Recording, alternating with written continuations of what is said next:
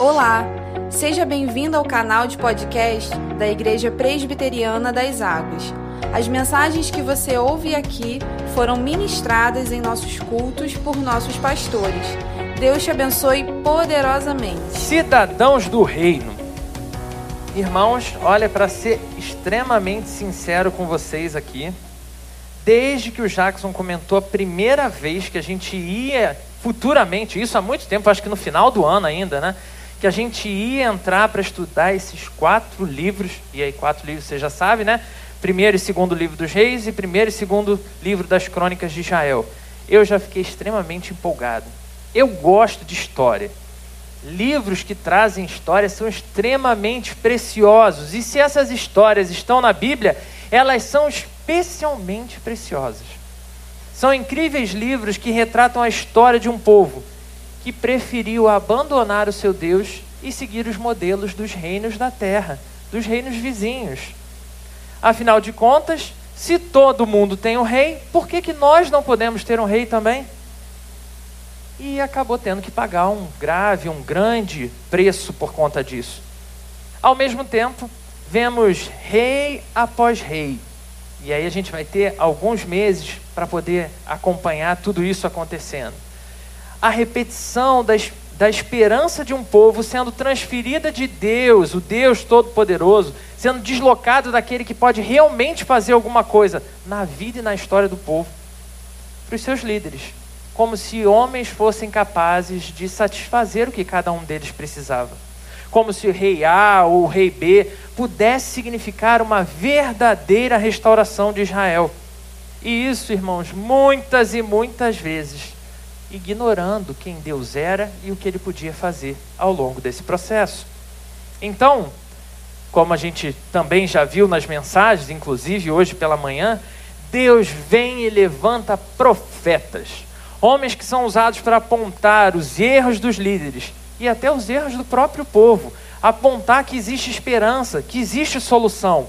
Homens que falam direcionando a todos a uma vida de volta, ao serviço e adoração a Jesus Cristo, ao nosso Deus, ao nosso Senhor. Mas, rei após rei, profeta após profeta, vemos o poder da corrupção no coração desse povo. Hoje, não vivemos mais no modelo imperial e você pode dizer amém, né? Afinal, glória a Deus, não temos um rei sobre nós. Não temos ninguém definindo o que a gente faz na nossa vida. Eu sou o rei da minha história. Você é o rei e a rainha da sua vida. Você é que decide tudo o que você vai fazer, quando você vai fazer e como você vai fazer você é 100% livre para tomar qualquer decisão. Verdade? Verdade? Livre para fazer o que você quiser, livre para amar quem você quiser, do jeito que você quiser, livre para fazer, viver e até sonhar qualquer coisa que você quiser. Hoje é como se fizéssemos, ou na verdade, como se fôssemos os nossos próprios reis e rainhas. E é com isso em mente que eu te convido a abrir a sua Bíblia e mantê-la aberta ao longo da mensagem de hoje, no primeiro livro dos Reis de Israel, primeiro livro dos Reis, capítulo 3. E aí a gente vai fazer a leitura. Eu estendi um pouquinho mais, tá, irmão? A gente vai começar no, no versículo 1. A gente vai do versículo 1 ao versículo 15. Primeiro livro dos Reis, capítulo 3, versículo 1 ao versículo 15. Diz assim a palavra do Senhor: Salomão aparentou-se com Faraó, rei do Egito, pois tomou por mulher a filha de Faraó e a trouxe à cidade de Davi, até que acabasse de edificar a sua casa e a casa do Senhor e a muralha à roda de Jerusalém. Entretanto, o povo oferecia sacrifícios sobre os altos, porque até aqueles dias ainda não se tinha edificado casa ao nome do Senhor. Salomão amava o Senhor, andando nos preceitos de Davi, seu pai. Porém, sacrificava ainda nos altos e queimava incenso. Foi o rei a Gibeão para lá sacrificar, porque era o alto maior. Ofereceu mil holocaustos Salomão naquele altar. Em, em Gibeão, apareceu o Senhor a Salomão de noite em sonhos. Disse-lhe Deus: Pede-me o que queres que eu te dê. Que pergunta sensacional, hein? Respondeu Salomão: De grande benevolência usaste para com teu servo Davi, meu pai, porque ele andou contigo em fidelidade e em justiça e em retidão de coração perante a tua face. Manifeste-lhe esta grande benevolência e lhe, de, e lhe deste um filho que se assentasse no seu trono, como hoje se vê. Agora, pois, ó Senhor, meu Deus, tu fizeste reinar teu servo em lugar de Davi, meu pai. Não passo de uma criança, não sei como conduzir-me. Teu servo está no meio do teu povo que elegeste, povo grande, tão numeroso que não se pode contar Dá, pois, ao teu servo coração compreensivo para julgar a teu povo, para que prudentemente discirna entre o bem e o mal. Pois quem poderia julgar a este grande povo? Estas palavras agradaram ao Senhor, por haver Salomão pedido tal coisa. Disse-lhe Deus: Já que pediste esta coisa, e não pediste longevidade, nem riquezas, nem a morte dos teus inimigos, nem pediste entendimento para discernir, discernires o que é justo. Eis que faço segundo as tuas palavras. Dou-te coração sábio e inteligente, de maneira que antes de ti não houve teu igual, nem depois de ti o haverá. Também, até o que me não pediste, eu te dou, tanto riquezas como glória que não haja teu igual entre os reis por todos os teus dias, se andares nos meus caminhos e guardares os meus estatutos e os meus mandamentos, como mandou Davi teu pai, prolongarei os teus dias. Despertou Salomão, e eis que era sonho. Veio a Jerusalém, pôs perante a arca da aliança do Senhor, ofereceu holocaustos, apresentou ofertas pacíficas e deu um banquete a todos os seus oficiais. Meu irmão, minha irmã, se você pudesse pedir a Deus qualquer coisa no mundo, o que, que você pediria? Pensa aí, o que, que você ia pedir? Mas seja sincero, não precisa falar, não, por favor, né? Seja sincero com você mesmo, o que, que você pediria? Caso você não tenha percebido, me permita esclarecer, né? Essa é uma pergunta que eu não quero que você pense que sou eu. E aí, né? Quem sou eu para te oferecer alguma coisa, para realizar algum sonho seu? o Deus Todo-Poderoso estaria diante de você abrindo essa oportunidade. Não seria um bilionário, estilo Elon Musk, ou mesmo um político. Esse pedido é ao próprio Deus, que não oferece, não oferece limite nenhum. Você pode pedir qualquer coisa. Então pensa aí, com sinceridade de coração, o que você pediria? Pois foi exatamente o que a gente viu no texto de hoje acontecendo com o rei Salomão. Mas Salomão consegue, cara, dar uma resposta que, meu Deus do céu. Você já se viu no lugar de Salomão lendo esse texto? Cara, o cara foi genial. Né? Olha o que o cara responde. Ele responde uma coisa que consegue agradar o próprio Deus. E como a gente consegue ver aí no versículo 10, né? O cara é fora de série. Mas também, você pode estar pensando aí, né? Poxa, Salomão era filho de Davi, o homem segundo o coração de Deus. Era fácil para Salomão fazer isso com né, um sangue real tão diferente aí. Só que a gente pode estender um pouquinho mais essa reflexão que se o sangue de Davi é o suficiente para Salomão ser esse cara tão incrível, eu preciso te apresentar dois personagens extremamente interessantes, filhos de Davi. Um se chama Aminon e o outro Absalão. O que que Aminon fez? Você se lembra? Aminon é aquele cidadão super bonzinho, com sangue de Davi, sangue real, que estupra a própria irmã e depois trata ela como uma prostituta. Se o sangue é o suficiente, esse é o sangue de Davi. Se sangue é o suficiente, Absalão é o cara que é o justiceiro. É quase o cangaceiro do Nordeste indo lá honrar a irmã, mata Aminon pelo que ele fez, e depois o cara começa a se sentir tão bom, tão bom, que ele quer derrubar o pai e quer tomar o lugar dele como rei. Se sangue de Davi é o que é necessário para ter esse tipo de resposta, para ter realmente né, condição de responder ao próprio Deus, algo que agrade o coração de Deus, a coisa está bem feia. Ou seja, é extremamente importante você sair daqui hoje com uma certeza no seu coração. Abandona esse papo de filho de peixe, peixinho é. Porque se pensa sinceramente na sua história, se você só pudesse ser o que você é, baseado no que os seus pais puderam te oferecer, você é motivo de orgulho para os seus pais porque ultrapassou o que eles te ofereceram, ou você é motivo de vergonha para eles? Ser filho de Davi não era garantia de ser um bom rei. Não era garantia nem de ser alguém relevante para as pessoas ao redor. Mas quando a gente olha para Salomão, a gente consegue identificar que ele é um cara diferenciado. Salomão é o item fora de série, né? Pois diferente dos seus irmãos mais velhos, Deus estava com Salomão. Deus conduzia o coração e a mente de Salomão.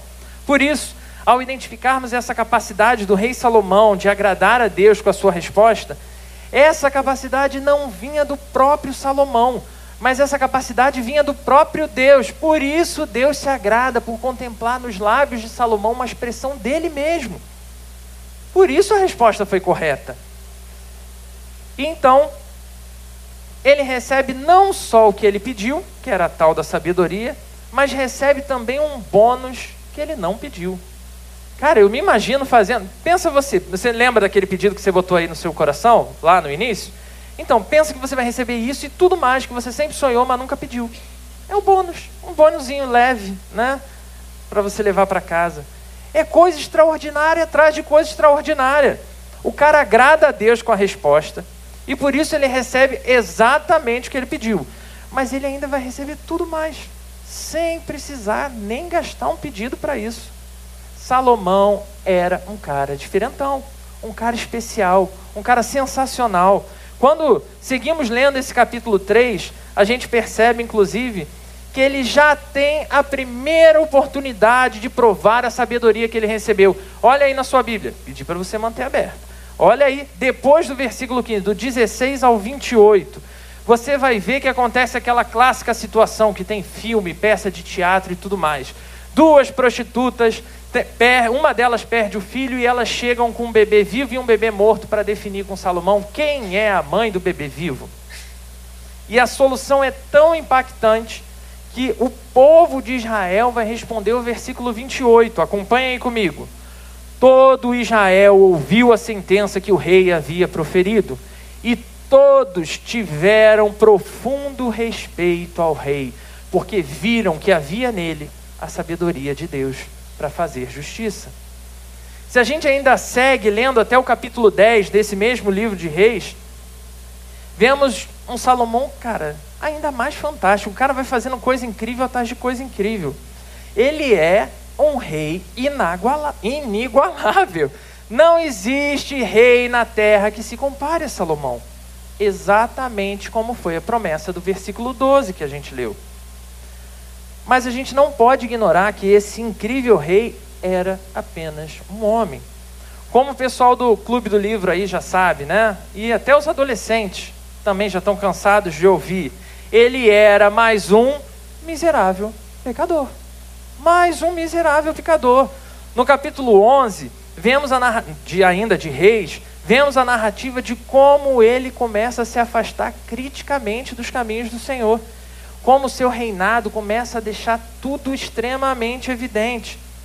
Mas, se a gente começar a olhar para a vida de Salomão com especial atenção, mesmo nesses momentos incríveis, mesmo nesse momento que ele dá essa resposta sensacional para Deus, a gente já identifica indícios da corrupção do seu coração.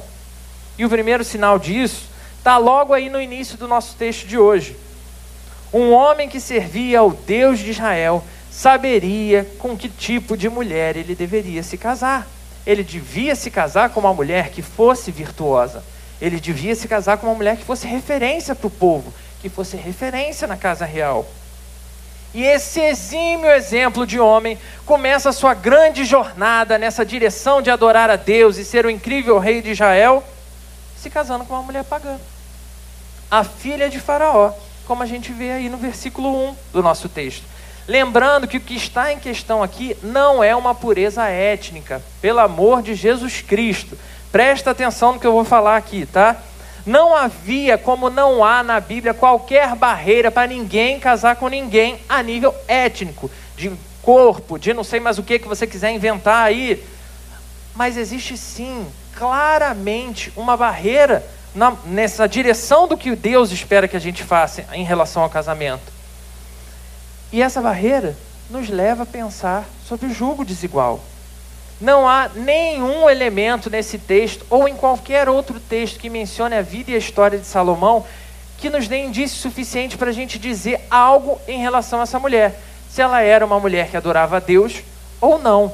Só que toda a estrutura que a gente vê, tanto textual quanto da história de Israel, é que o passo que Salomão está dando aqui não é um passo buscando uma companheira que ame ao Senhor. Ele não está preocupado de qual é a fé dessa mulher. Ele está preocupado, sim, com o poder que ele vai conseguir, com a influência política que ele vai ter naquele momento. Salomão então sacrifica parte da sua obediência ao Senhor para expandir a sua influência na terra. E como rei, sábio e poderoso que Salomão é, como esse rei que foi facilmente visto como um rei com a sabedoria de Deus, casando com uma mulher pagã, que tipo de exemplo você acha que fica para os homens do povo? Ao invés de confiar no Senhor, Salomão confiou em seu discernimento para fazer alianças que fossem favoráveis. O Egito, que até esse momento para o povo de Israel, deixa eu refrescar a sua memória, representa aquele lugar de escravidão, aquele lugar onde o povo sofreu e viu vários meninos sendo executados, né? Afinal de contas, o povo está crescendo, então vamos matar os homens um lugar de exploração, um lugar de completa perseguição, até mesmo quando recebe a oportunidade de sair. Isso é o Egito para o povo de Israel. O, o interesse em estabelecer benefícios políticos fez com que Salomão, mais uma vez, sacrificasse benefícios espirituais. Um segundo sinal do afastamento de Salomão do Senhor está ao, perce ao percebermos que, assim como construiu a casa do Senhor, ele também construiu a sua própria casa. Você viu aí no texto que ele constrói a casa do Senhor e a sua própria casa? E de novo eu preciso que você preste atenção, porque a gente está falando algumas coisas aqui que podem ser muito mal interpretadas. Não tem absolutamente problema nenhum você fazer, comprar, construir ou desenvolver qualquer coisa para seu benefício próprio, ok? Pode ter certeza disso. O problema, mais uma vez, está no coração na motivação, na forma, no que está sendo a prioridade para você fazer isso. Ao é, compararmos né, esse texto que a gente leu agora com os textos de 1 Reis, capítulo 6 e 1 Reis, capítulo 7, a gente vai descobrir que esse Salomão, um cara incrível, fantástico, maravilhoso, que responde a Deus e até Deus fica feliz com o que ele responde, é o cara que vai dar mais atenção, mais glória para a sua própria casa do que para a casa de Deus. Afinal de contas, ele era o maior dos reis de toda a terra. Os próximos textos vão ainda reforçar devagarzinho, pouco a pouco, a noção de que o coração de Salomão vai se desviando cada vez mais da atenção e adoração ao Senhor para uma verdadeira devoção ao dinheiro. Ele preferiu focar no próprio culto, na própria, no culto à própria imagem, do que construir uma verdadeira obra de arte para o Senhor. E entenda, irmãos, ele fez um templo incrível. O templo que Salomão cria é uma referência para todo o povo de Israel. Mas a casa dele ainda era maior. A casa de um rei era maior que a casa do Senhor de toda a terra. Outro sinal preocupante está logo no versículo 2 e 3, nos dois, né? Tem um detalhe que só quando a gente realmente mergulha profundamente nesse texto, eu até conversava com Jackson lá em cima, né, o como isso me realmente me chamou a atenção, é que a gente consegue identificar a profundidade das falhas de Salomão. Presta atenção, vou ler de novo, versículos 2 e 3. Entretanto, o povo oferecia sacrifícios sobre os altos, porque até aqueles dias não, ainda não se tinha edificado casa ao nome do Senhor. Salomão amava o Senhor, andando nos preceitos de seu pai. Porém, sacrificava ainda nos altos e queimava incenso. Ou seja, assim como o povo, Salomão sacrificava a Deus nos lugares altos.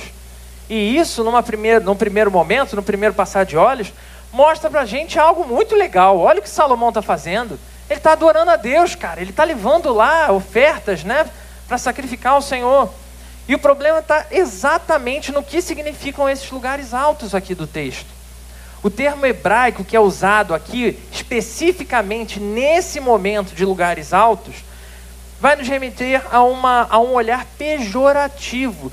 Todas as vezes que aparece esse termo nas Escrituras, é de uma forma pejorativa e vinculado à adoração a deuses pagãos.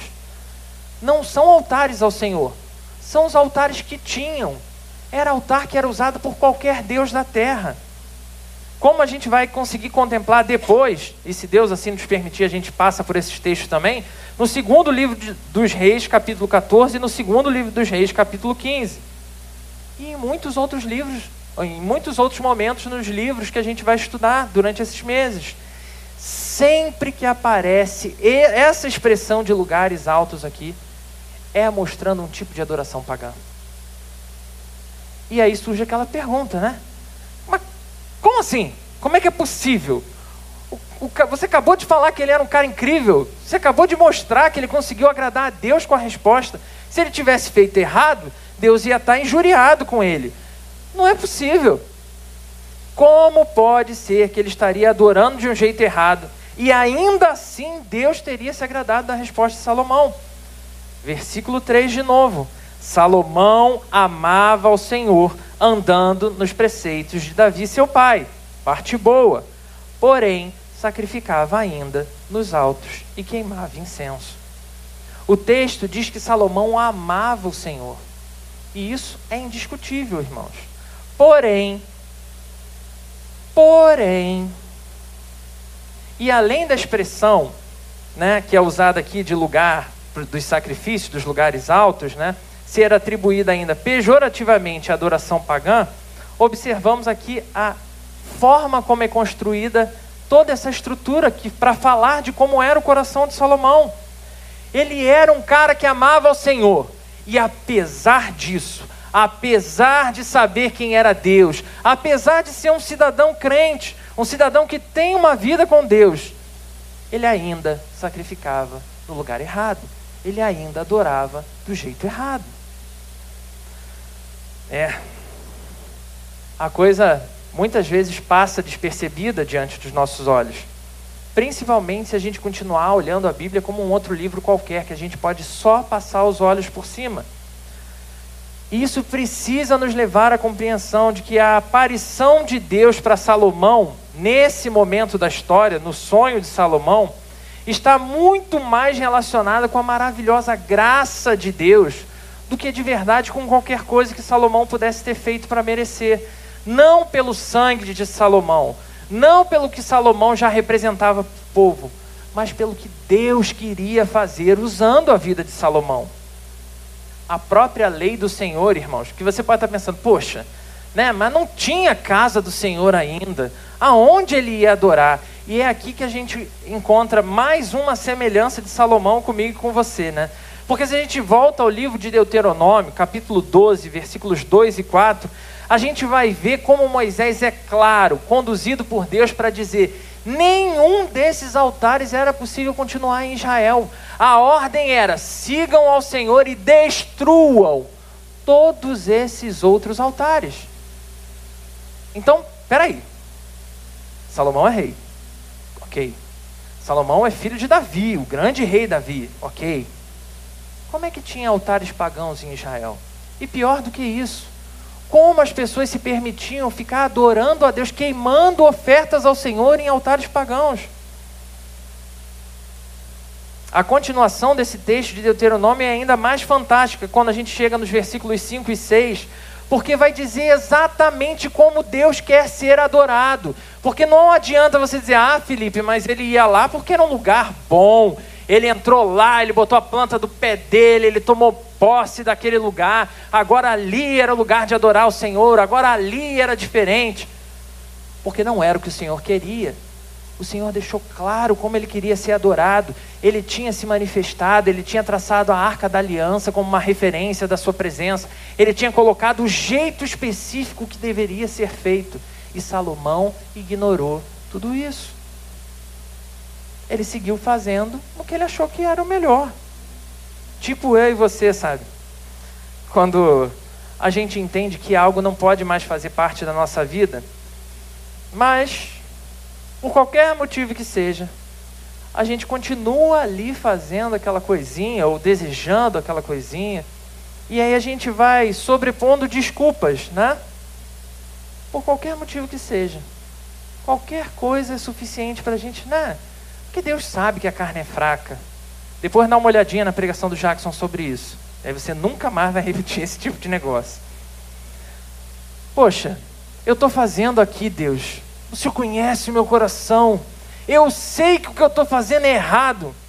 Mas depois que eu casar, eu não vou mais fazer errado. Sabe do que eu estou falando? Eu estou aqui, Senhor, fazendo isso aqui e eu sei que é errado. Mas depois que eu passar no concurso, eu prometo que eu vou acertar. Eu não vou mais fazer isso, Deus. Eu estou fazendo isso aqui, eu sei que é errado, mas era exatamente a estrutura que Salomão estava repetindo.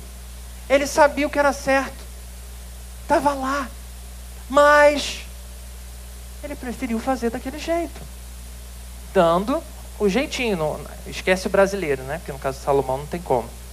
E, consequentemente, apresentando as desculpas, como eu e você fazemos no nosso dia a dia, apesar de saber que não era a coisa certa a se fazer. Embora Salomão tenha sido verdadeiramente um homem fora de série, um homem segundo o coração de Davi, que era o homem segundo o coração de Deus, um homem que amava o Senhor, também é verdade que Salomão tinha um coração corrupto, um coração que amava profundamente o dinheiro, o sexo e o poder, e isso está claro nas histórias sobre ele. Por isso, muito mais do que nos apresentar exemplos de vida, irmãos, quando a gente pega para estudar as histórias que estão expostas na Bíblia para nós, o texto bíblico sempre nos adverte aos perigos do nosso próprio coração. Salomão era o que a gente pode dizer de um bom cristão, mais parecido comigo e com você do que a gente podia imaginar. Afinal de contas, você pode sair daqui pensando: caramba, eu pareço com Salomão, olha que coisa boa, né? olha que coisa fantástica. Por quê? Porque ele era um homem que amava o Senhor. Como eu acredito que é possível sim que você ame. Mas ele também amava muitas paixões pecaminosas, como muitas vezes acontece comigo e com você. E se isso acontece, meu irmão, eu preciso te dizer: isso é um exemplo claro de que nós não amamos o Senhor de todo o coração. Tem algo errado. Tem algo que precisa mudar. Nesse sentido, eu e você enfrentamos e enfrentaremos a mesma luta que Salomão. E durante todo o período em que a gente for viver nessa terra, todas essas coisas vão continuar ali. Porque somos corrompidos pelo pecado, como a terra é corrompida pelo pecado. Mas diferente de continuar expressando as coisas dessa forma, o nosso desafio é identificá-las em primeiro lugar. E uma vez identificadas, lutar contra essas coisas, não dar desculpa. E assim como na vida de Salomão, na sua própria história de vida, eu sei que existem indícios dos seus piores pecados. Existem indícios de coisas terríveis que você não conta para ninguém. Sabe por que eu sei disso? Porque existe na minha. Existe na de Salomão. Existe na de diversos homens e mulheres que amavam ao Senhor ao longo da história. Mas se existe algo na sua vida, né, tão ruim, tão assim que mostra que você é tão ligado ao pecado, o que que eu faço? Primeira coisa, nós falamos que era identificar, não foi? Então você precisa de novo ser sincero com você mesmo e pensar e responder ao seu coração: que desejos pecaminosos têm o poder de destruir a sua vida? É o dinheiro? Se é o dinheiro, meu irmão, coloca isso diante do Senhor. É o sexo, é o poder, é o reconhecimento, é a fama, são curtidas. O que, que é que pode desviar você do caminho do Senhor? Seja sincero. Peça a direção de Deus para identificar quais são os indícios de que o seu coração pode se apegar. Quais são os indícios da corrupção que ainda habita em você? Pois cada uma dessas coisas tem um poder devastador de acabar com a sua vida, de acabar com toda a sua caminhada, de pegar todo o seu empenho em servir ao Senhor e manchar você com a corrupção do seu sangue e do sangue de outras pessoas que você ama. Esse é aquele momento que você vai fazer exatamente igual o meme do momento. Você vai levantar a sua cabeça e vai cantar: Meu Deus, meu Senhor, me ajuda, por favor. E esse clamor por socorro faz todo sentido diante do que Salomão apresenta para Deus. Por isso a resposta dele é fantástica. O próprio Salomão, anos depois, em Provérbio, capítulo 1, versículo 7, vai dizer: o temor do Senhor é o princípio da sabedoria. Porque lá na frente, tudo isso vai se encaixar para o Salomão. Identificar todos esses indícios da queda em nosso coração não nos torna inalcançáveis ao nosso Deus, meu irmão. O seu dever é olhar para esses indícios. Não olha para isso como uma coisa do diabo acusando você. Olha para isso como graça, o Senhor te fortalecendo e te capacitando a enfrentar as coisas que são mais difíceis. Para de dar desculpa. Olha para o pecado como um pecado. Quais são os pecados que assolam a sua vida?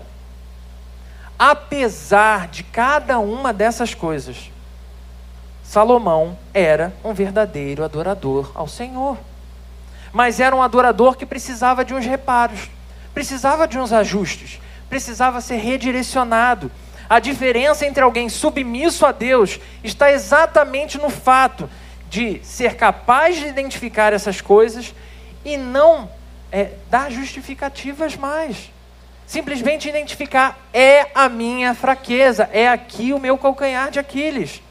O tolo, meu irmão, minha irmã, é aquele que vai continuar dando todo tipo de desculpa. Eu faço isso aqui, mas é só porque aquilo ali.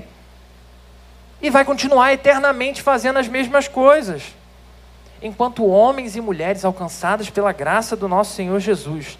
A cada dia que passa, nós precisamos nos empenhar em reconhecer quais são as nossas fraquezas, quais são as nossas limitações. Dia após dia, dobrar os nossos joelhos e falar: Senhor, evidencia onde é difícil para mim.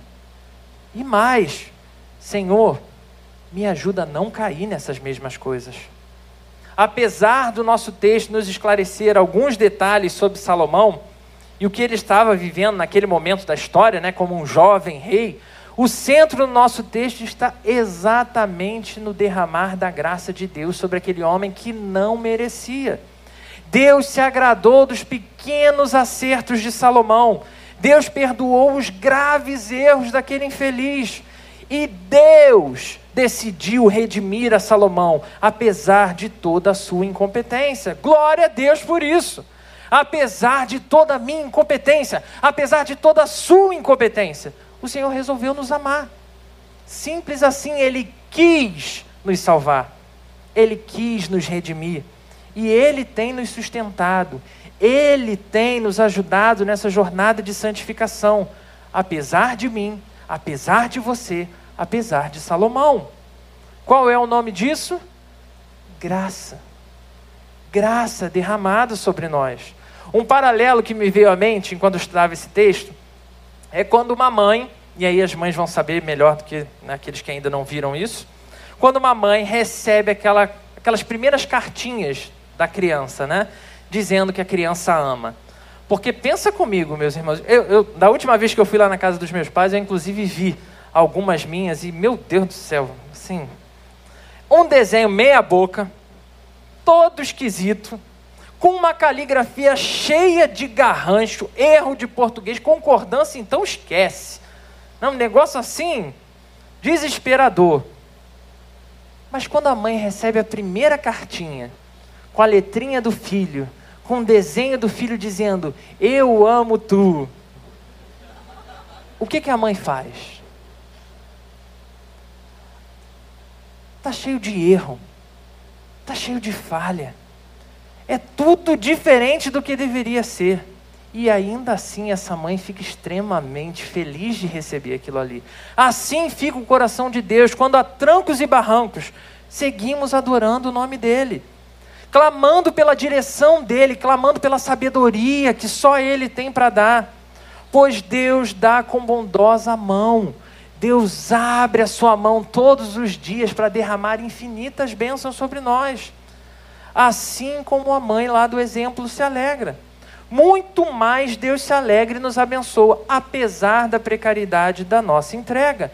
Apesar do jeito esquisitão que você acha que é o diferentão adorando a Deus, apesar disso aí, Deus te ama e Ele te abençoa.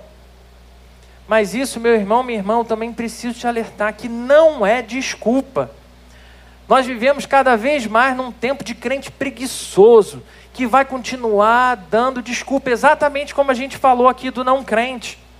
Dando desculpa para poder fazer sempre a mesma entrega meia boca. Imagina que essa mãe que recebeu essa cartinha do filhinho lá, sei lá, com 3, 4 aninhos, é a mãe que vai receber a mesma cartinha do filhinho com 18.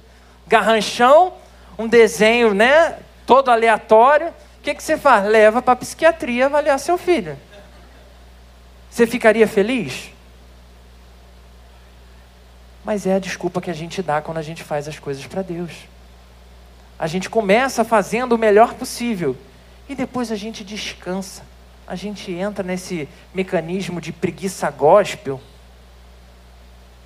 Crentes que entendem o seu chamado, mas respondem de qualquer jeito, à semelhança de não crentes. É extremamente importante, meu irmão, minha irmã, você também olhar para como você tem respondido a essas coisas. Você tem de fato respondido com devoção, com serviço ao Senhor, fazendo a melhor cartinha que você pode entregar para Ele? Ou continua aí com os mesmos garranchos e desenho de qualquer jeito? Esse mesmo Salomão, cheio de erros e falhas, é o que futuramente registrará o quão importante é a sabedoria de Deus na vida dele. Deus é extraordinário, Deus é infalível, Deus não erra, não se equivoca, não se atrasa, ele sabe o que ele está fazendo. Salomão errou para além da conta, e aí, se você entrar, né, se você já está acostumado a julgar Davi pelo que ele fez, Salomão, meu amigo, deixa eu te antecipar, que tem muita coisa que esse cara aqui fez.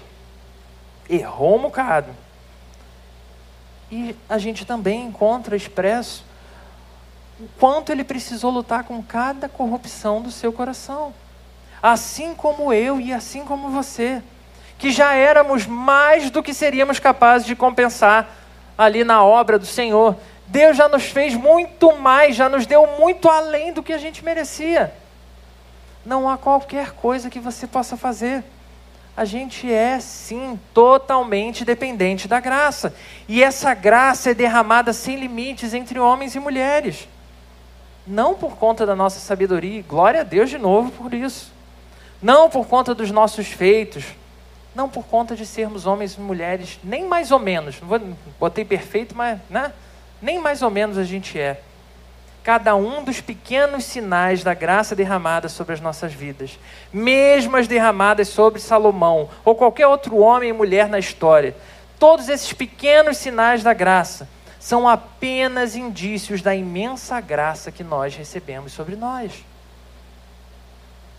Diante de toda a nossa incapacidade de fazer qualquer coisa que mudasse o nosso estado de corrupção, Deus então escolhe nos enviar aquele não só que nos livraria de tudo que a gente é incapaz de fazer, não só serviria de exemplo de vida perfeito, mas aquele que cumpriria cabalmente tudo o que é necessário, que faria cada uma das coisas que a gente não dá conta de fazer.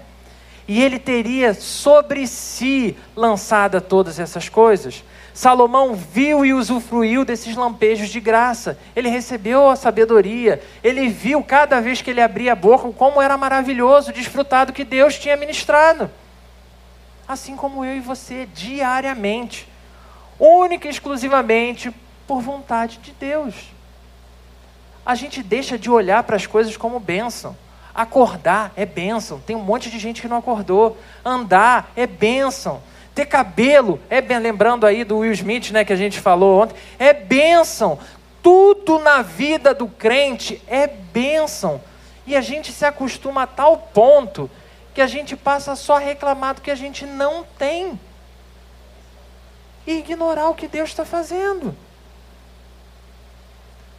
Mas mesmo reconhecendo tudo que Deus faz, mesmo dando valor a cada uma dessas pequenas fagulhas de graça, nenhuma dessas bênçãos jamais se comparará à certeza de que Deus esteve entre nós. E porque Ele esteve entre nós, encarnado como um homem comum, Ele sabe exatamente o que eu e você passamos, Ele entende exatamente as limitações que a gente tem. Com todo tipo de dor que você sente, com a dor de barriga, a dor de cabeça, com a fome ao calor, principalmente sem ar-condicionado ou ventilador. E ele venceu tudo isso.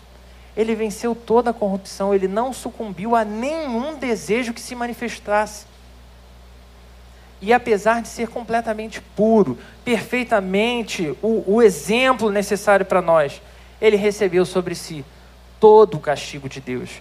O castigo que era seu, o castigo que era meu cada um dos retornos de tudo que você fez e tudo que você ainda vai fazer. O peso do sofrimento e a morte que devia ser sua. E por essa extraordinária e perfeita graça, eu e você podemos também resistir às tentações que virão sobre nós. O que para Salomão não era tão claro, para mim, para você é indisculpável. A gente sabe que Jesus veio, a gente sabe que ele morreu, a gente sabe que ele ressuscitou e prometeu também nos ressuscitar. Você sabe que o que Deus está fazendo em você não é brincadeira. Então por que, que você continua brincando? Por conta dessa graça, você pode ter a plena certeza de que no dia final viverá a eternidade com Deus. Cara, que coisa maravilhosa. Por conta dessa ilimitada graça, não há nada que possa te afastar do amor de Cristo Jesus e do seu imenso amor. Por isso, meu irmão e minha irmã, você precisa sair daqui exercitando tudo que está sendo falado aqui nessa noite. Porque eu sei que você tem desejos e sonhos e não adianta você fingir que não tem. Independente de quais têm sido os seus desenhos, os seus desejos, o Senhor é capaz de renovar, seja qual for. O Senhor é capaz de transformar esses desejos mais brabos, mais pecaminosos, em desejos puros. O Senhor é capaz de realizar coisas impossíveis. Então, o seu coração e o seu desejo não é nada perto do que Deus pode fazer. O Supremo Senhor que viveu e morreu e ressuscitou, nos convida assim, meu irmão, minha irmã, a abandonar sonhos e desejos pecaminosos que continuam aí, na sua mente e no seu coração. Sonhos e desejos que satisfariam apenas o que você quer.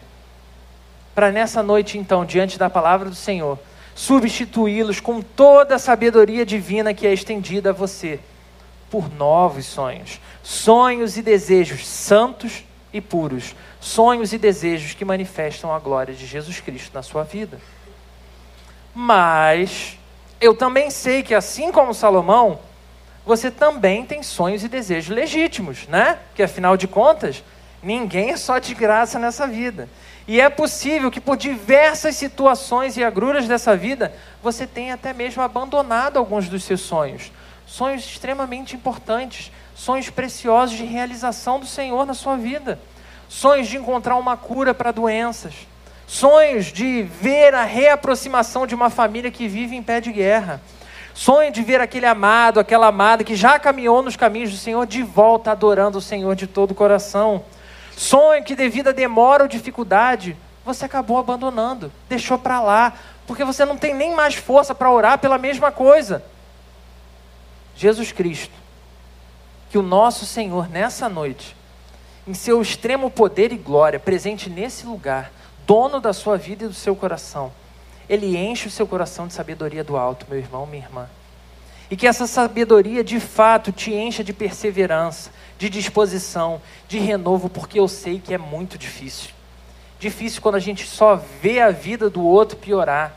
Você aponta Jesus e parece que quanto mais você aponta Jesus, mais a pessoa caminha na outra direção que o Senhor te encha de toda a sabedoria disponível, que Ele te encha de toda a sabedoria do alto, para que você haja no momento certo, falando do jeito certo, para que aquela vida seja restaurada para o nosso Senhor.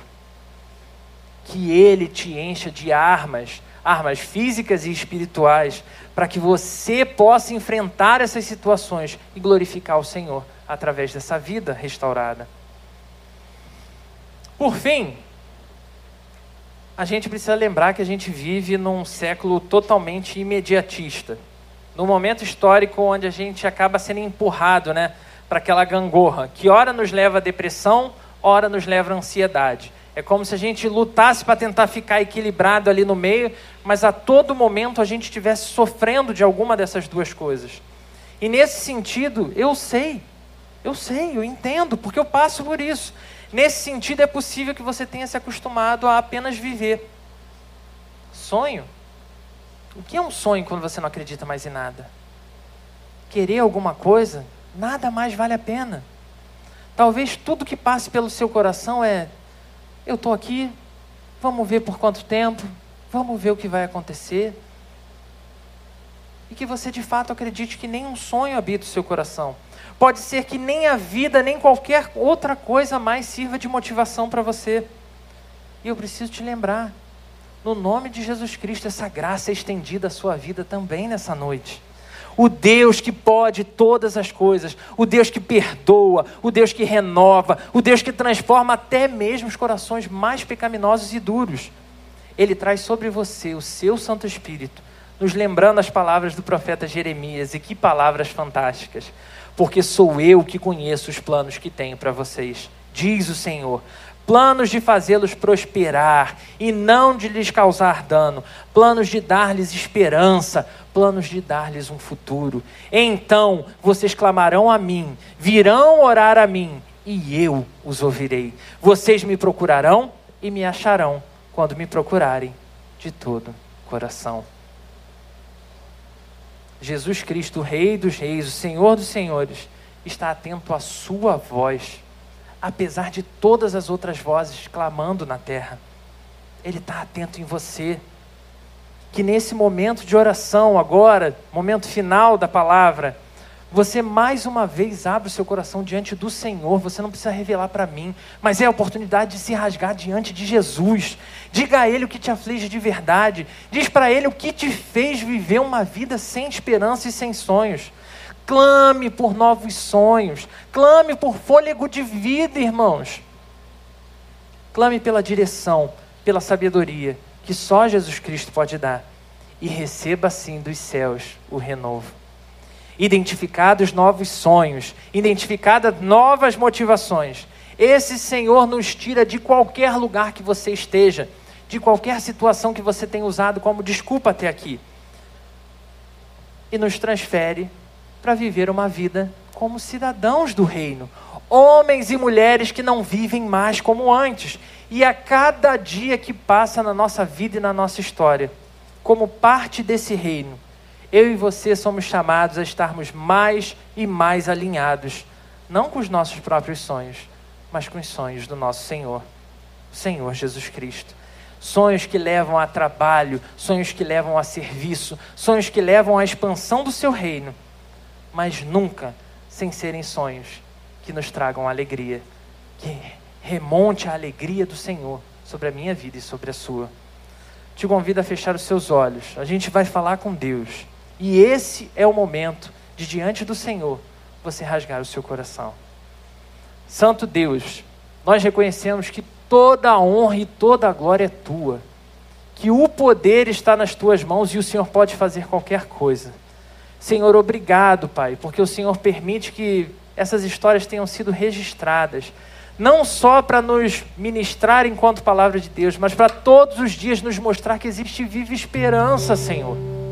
Nós te pedimos, Senhor, pois sabemos que temos sonhos, sabemos que temos desejos e clamamos para que seja o teu Espírito a transformar as nossas vidas. Ajuda-nos, Senhor, a viver alinhados com o teu coração.